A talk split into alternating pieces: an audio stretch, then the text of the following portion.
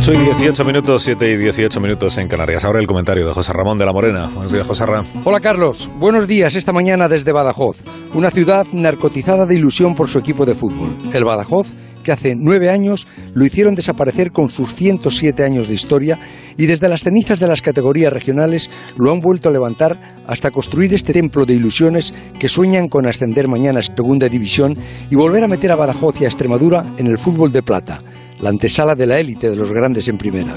Anoche viví aquí esa alegría apasionada que es la que produce el fútbol en sus momentos más decisivos, porque ascender a segunda significa poner a Badajoz en el mapa mundial del fútbol, tener la posibilidad de ver pasar los fines de semana por su estadio a equipos que estuvieron entre los grandes.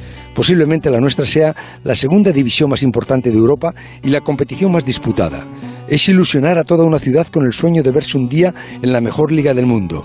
Es devolver a Extremadura a sus años felices en los que el fútbol daba a conocer estos parajes maravillosos, tan olvidados como discriminados y a los que las promesas siempre son de tardío cumplimiento.